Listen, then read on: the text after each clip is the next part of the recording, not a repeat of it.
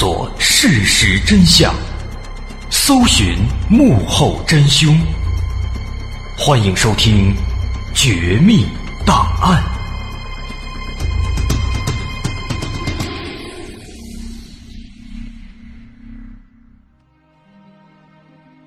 一九五四年，宁夏省的银川市号称是百湖之城，人称塞外江南。银川。这是一个老都市了，是一块富饶的冲积平原，市郊渠道纵横，农业发达，因而呢，素有“塞上江南”之美誉。在广袤的银川平原上，不仅有许多咸水湖，还有很多淡水湖。跟那些毫无生气的咸水湖截然不同，所有的淡水湖都是生机盎然，长满了茂密的芦苇和菖蒲。有不少的鸟类和鱼类也都栖息在这些湿地当中。不过，大湖水深，小湖无数，在这些大大小小的湖泊当中，也是隐藏了无数的秘密。在当地人们口中都流传着很多有关这些湖泊的一些传说，充满了神秘的色彩。我们今天要说的怪事，就发生在。这些湖泊当中，一九五四年，在银川郊区四十里店乡的桂文村，这一天，村民王保国和其他村民一起在田地里干活。到了大概中午十二点钟，王保国突然感觉肚子不舒服，疼得直抽筋全身冒冷汗，于是只能放下手里的活回家去休息。干活的田地离村子并不近，大概有六七里地。王保国忍着疼痛走了大概半个小时，才走了一半的路程，走到了一个大湖旁边。看到这个大湖，就说明走了一半了，距离村子大概还有三四里。眼前的这个湖呢，湖的面积非常广阔。据说能够停下几千艘大船，而且还跟黄河相连通。不过，大约早在二百年前，对这个大湖，村民们就有很多的传说，说湖里是有什么东西不能随便靠近。尤其是这座大湖旁边的一个回民村落，对这个湖呢更是非常的敬畏。他们不但自己不在里面打鱼。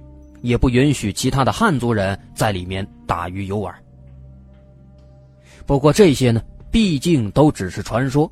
当时已经到了一九五四年，新中国已经建国五年了，迷信玄幻的东西是不提倡也不允许的，所以早就没有人能够记得还有这么一个传说了。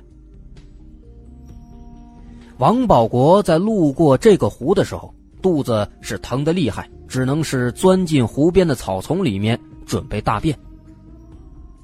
就在大便的期间，他突然发现湖边的一棵参天大树上有一段很长很长的尾巴，就像是蛇的尾巴一样，就那么在树上垂落下来。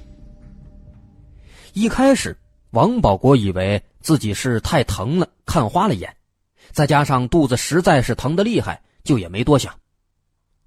等过了一会儿，肚子稍微好转，他又一次不经意间在抬头时，发现树上还是有一条长长的尾巴。他在定睛仔细一看，发现这确实是一条跟蟒蛇一样的大尾巴。他大吃一惊，突然想到以前听村民们说过，说湖里有什么怪物，不要轻易靠近之类的。王保国想到这儿。吓了一身冷汗，壮着胆子又往树上瞅了一眼，这才看清了这个怪物的样貌。这个怪物身体粗壮，但并不是很大很长，看起来也就一米五到两米之间。另外，它有四肢，有一条长长的尾巴，尾巴几乎和身子是一样长。另外，它的头很小，嘴巴也不大，但是似乎在嘴里。都长满了利齿，而且这个怪物的外表有一个最显著的特征，就是它的头上似乎有一个独角。在害怕之余，王保国撒腿就往村子里跑。等快跑到村口的时候，他才突然想起来自己竟然是还没擦屁股，只能是慌忙的用手抹了几下，接着就大喊大叫起来。在王保国的大喊之下，村里的村民们都被喊了出来。只是此时年轻人都已经下地干活了，留在村里的大多是一些眼花耳聋、行动不便的老人。听了王保国的叙述，其中有七八个老人表示要过去看一看，于是就跟着他又一次来到了湖边。此时，那个怪物还在树上趴着呢。几个老人看了一眼，也是吓得半死，慌忙后退。其中还有夸张的，有一个人甚至还跪下来，连忙磕头，说：“哎呀，这是龙啊，快来拜呀！”王保国此时开始意识到，这种事情必须告诉村长，于是他就狂奔到刚刚干活的田地里，告诉了村长和其他村民。村长听了也是非常惊讶，跟着说。大伙儿都别干活了，一块儿来看看吧。很快，一行人就来到了湖边。不过，遗憾的是，他们来到湖边的时候，却什么都没有看见。刚刚留在这儿的几个老人说：“说那个怪物在树上待了一阵子，可能是因为发现了附近的人类，所以突然用后腿一蹬，砰的一声就跳进了水里，游了几下，就不见踪影了。”村长听了是半信半疑，问清楚情况之后，又向乡长汇报，乡长呢又向县里汇报。果然，几天之后，银川市里就来人了，这些人都带着相机，个个都戴着眼镜，一看就是知识分子。果然，在一番介绍之后，村民们得知他们是自治区动植物研究所的人。这些人谨慎地看了一番现场。询问了目击村民之后，确认这起事件呢应该不是王保国虚构的，因为有人证，那就是还有七八个目击者，而且呢也有物证，那就是那个怪物在树上等等其他地方也留下了一些证据。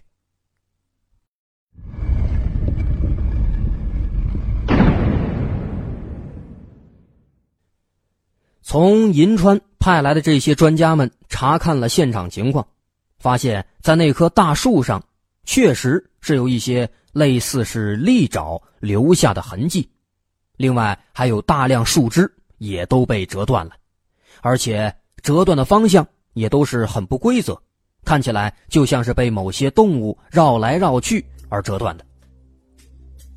另外，对于说看到的是一种什么生物？当时目击的老人们有一种说法，他们认为当时看到的这个生物呢是古代的龙，因为这个生物它有四肢、有尾巴，皮肤比较粗糙，似乎长有鳞片，这些特征呢跟传说中的中国龙是非常相似的。不过，对于这一点，王保国他们这些相对有些文化的年轻人却并不同意。王保国认为，这个怪物明显不是古代的中国龙。首先，怪物的身材和龙完全不像。传说中的龙身体都是修长的，但是这个怪物它身体却比较粗壮，除了尾巴之外，身子也并不长，很像是一头很壮的骆驼，根本就不像龙。其次，它的头和龙也不像。传说中的龙头是很大的，而且有两只脚，还长有龙须。而这个怪物，它的头非常小，和身子不成比例，龙须呢更是没有。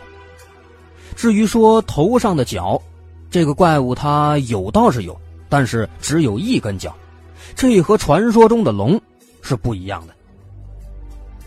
最后呢，他认为传说中的中国龙动作应该都比较慢。比较优雅，但是这个怪物呢，却是动作迅速，从树上跳进水里，再到消失不见，前后只有几秒钟，几乎也就是一眨眼的时间。这个行为呢，和传说中的龙也是不相符的。专家们搜集了各方线索，经过反复研究，也做出了自己的判断。他们分成了两派，提出了两种可能性。其中第一种，认为这个怪物它是一条鳄鱼。众所周知，鳄鱼都是生活在湖边和泥沼中，而银川附近湖泊、泥沼众多，野生鱼类和动物又是非常多。这符合鳄鱼的生活环境，而且根据村民描述，怪物的四肢、利齿还有粗糙强壮的身体，和鳄鱼都是非常接近的，所以有大部分专家都认为这个怪物就是一条鳄鱼。但是很快，问题就来了：宁夏自治区从民国有记载以来，从来都没有存在过鳄鱼的记录。而且，中国的鳄鱼基本都是扬子鳄，一般只生活在长江中下游，根本就不可能在银川出现。况且，如果银川真的有鳄鱼，那肯定不止这一条。可为什么这么多年来都没有人发现过呢？况且，根据村民的描述，怪物的头是很小的，但是鳄鱼的头却是相对比较大的。这完全不符合鳄鱼的特点，那显然鳄鱼就不太可能了。之后第二种观点认为这是一种巨型的蜥蜴。有少数专家认为，从村民们对怪物的描述来看，这应该是中国的巨蜥。首先，中国巨蜥体长最长的能达到两到三米。体重一般在四十到六十斤，尾部最长的能达到一百五十厘米，通常占大约身体长度的五分之三。这个特点符合对怪物的身长，尤其是尾部长度的描述。其次，中国巨蜥的头部都不大，体重也比较笨重粗壮，四肢发达强壮，在脚上还长有利爪。这和村民描述的怪物的身材和头部特征也是基本一致的，也和树上留下的爪印相符合。再次，中国巨蜥以陆地生活为主，喜欢栖息在山区的溪流附近或者沿海的河口、池塘、湖泊等地方。虽然它们身躯比较大，但是行动呢却很灵活，不仅善于在水里游泳，也能攀爬一些树木。这完全符合怪物爬树和灵活的跳进水中的描述，而且中国巨蜥它们寿命都很长，一般能够活到一百五十岁，这也符合附近居民对湖中怪物的传说流传的时间，大概也就是一百到两百年，也说明这只巨蜥很可能在湖里已经生活了很久。那如此看来。这个巨蜥的说法似乎是比较靠谱的，但是很快，其他专家们仔细研究了一下，就发现，虽然和中国巨蜥高度相似，但是仍然有些问题不好解释。中国的巨蜥都是喜欢温暖的动物，在北方的冬季是难以生存的，而且这种巨蜥只生活在中国的广西、云南、广东这么几个省。甚至在长江流域都没有看到过，更别说是黄河流域的宁夏了。宁夏的冬季又是十分寒冷，按常理来说，巨蜥是很难在这里存活的。另外，中国巨蜥的头部也跟鳄鱼一样，也是扁平的，而且绝对没有长角。但是村民们呢，又是一口咬定说，怪物头上的确有一个很长很大的角。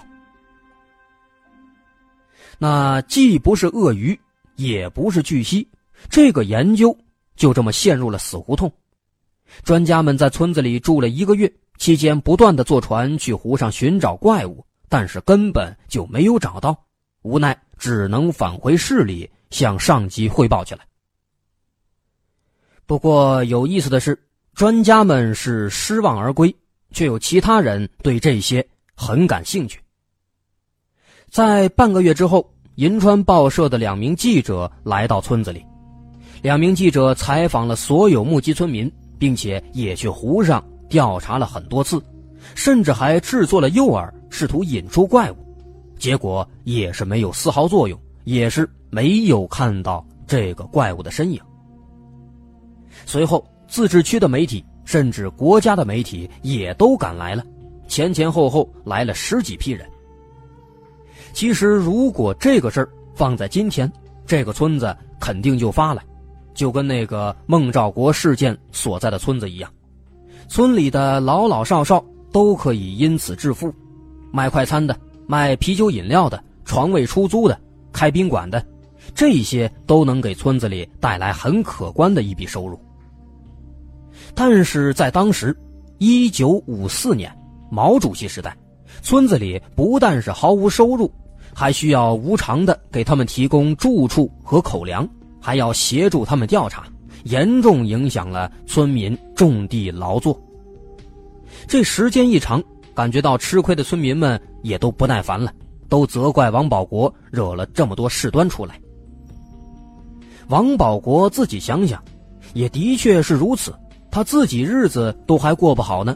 还得伺候这些前来调查采访的人，加之村民们对这件事情也都是越来越有意见，所以之后再有媒体来问他，他就说自己是看花眼了，其实什么都没看到。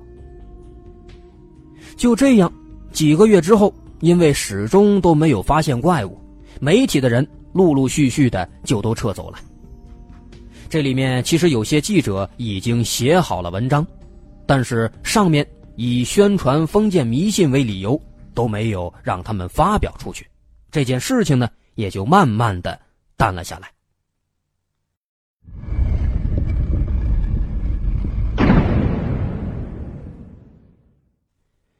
这个故事说到这儿，其实还没有说完。在这起事件十年之后，也就是一九六四年，由于当时环境开始恶化。银川附近的湖泊急剧减少，这个当年出事的湖呢，面积也是缩小了一大半。这一年有一天的黄昏，一名银川的记者路过这里，下车准备拍几张湖泊缩小的照片，好用在自己的环境污染的新闻中。可是谁知道，他刚刚拿起相机，突然发现，在湖边的一个树桩上，似乎。是有一个四条腿的大怪物。他仔细的看了看，发现这确实是一个长尾巴的四条腿的怪物。他顿时就想起了在十年前这个湖里曾经有过的那个怪物传说，于是，在惊喜之下，他拿起相机就要拍下来。不过可惜的是，当年的相机都是需要手动对焦的。这个记者因为比较激动，对焦没有对好，只拍下了一个模糊的身影。而且在闪光灯一闪之后，这个怪物似乎也是察觉到了什么，又砰的一声跳进了湖里，之后就游不见了。等到记者再次举起相机，想要再拍一张的时候，这个湖边已经是空无一物了。再后来，到了九十年代，又有学者对宁夏的这个事件进行了研究。这一次，他们的研究结果和之前却是大不相同了，既不认为是鳄鱼，也不认为是巨蜥。这一次，这些学者认为，这个怪物有可能是六千五百万年前没有灭绝的鸭嘴龙。就外形来说，村民们看到的怪物和鸭嘴龙基本是一致的。以在青岛发现的棘鼻青岛龙化石为例，棘鼻青岛龙它是鸭嘴龙的一种，它最大的特点就是有顶饰。这个顶饰是什么呢？就是村民们看到的那种独角。青岛发现的这个棘鼻青岛龙，它的这个顶饰呢，实际上。就是在相当靠后的鼻骨上，长着一条带棱的棒状的脊骨。这个脊骨看起来很像是独角兽的角，从两眼之间直直的向前伸出来。值得一提的是呢，这个脊骨它是中空的，跟鼻腔相连通。专家们推测，可能是用来存储空气的，以此延长它们潜水的时间。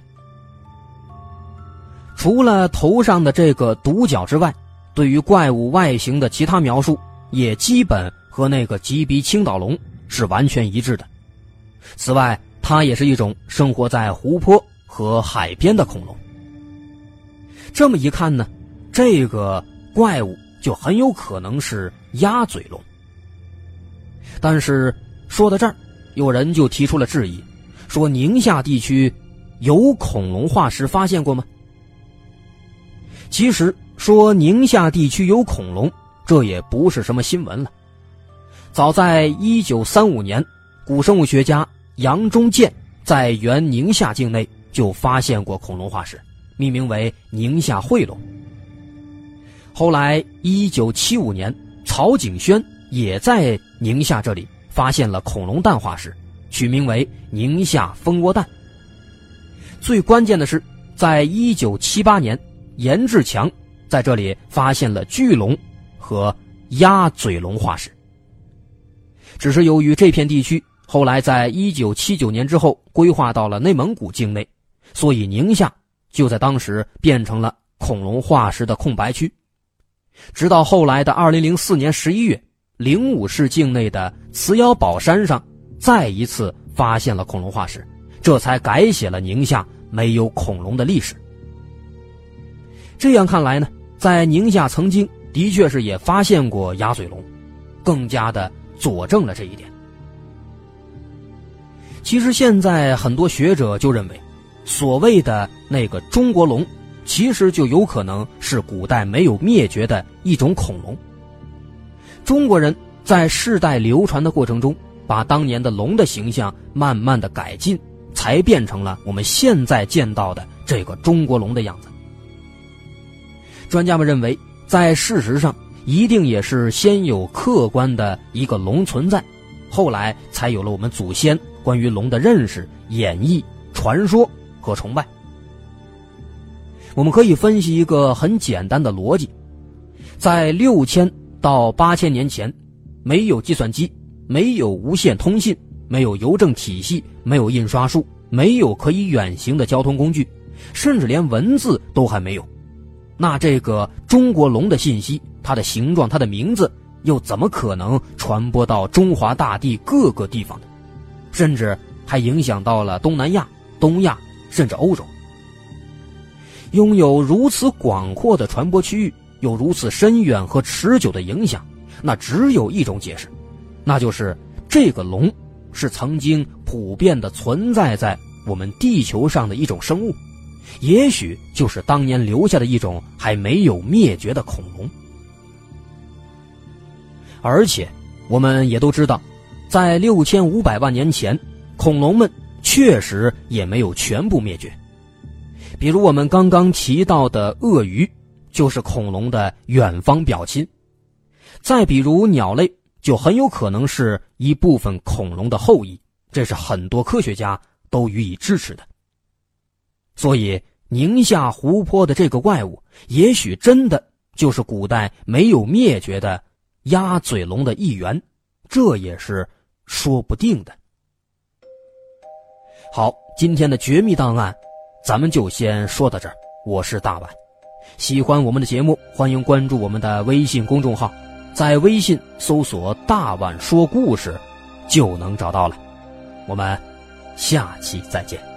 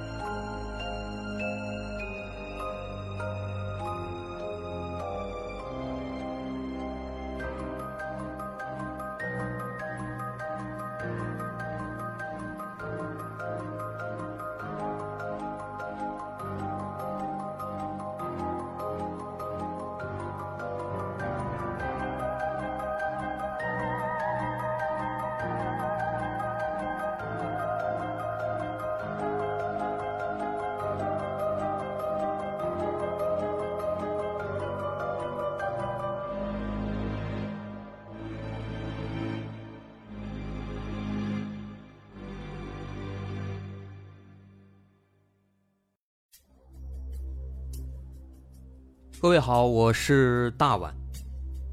我们的《绝密档案》在喜马拉雅已经陪大家走过了一年多的时间，一年多的时间，我们更新了一百多期节目，在这一百多期的内容里，我们讲述了各种各样的怪奇事件。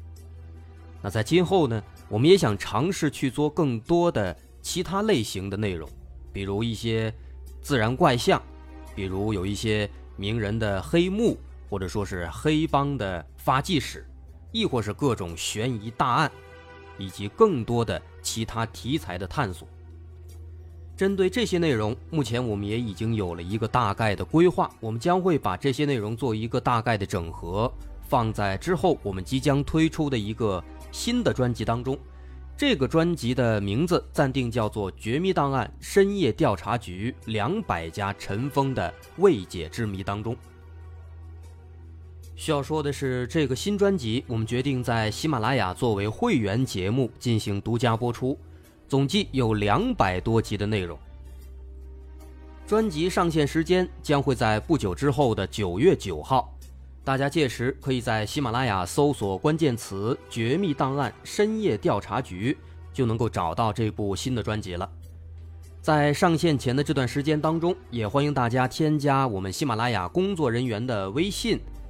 X m l y 零三三零，也就是喜马拉雅四个字的拼音的首字母加零三三零，x m l y 零三三零。添加微信之后，工作人员将会把大家拉进喜马拉雅官方的粉丝群，届时将会有不少福利活动，送喜点、送签名书等等其他惊喜在等着大家。需要特别说明的是，新专辑。将会是喜马拉雅的会员专辑，也就是说，如果您是喜马拉雅的会员，就可以免费收听本专辑。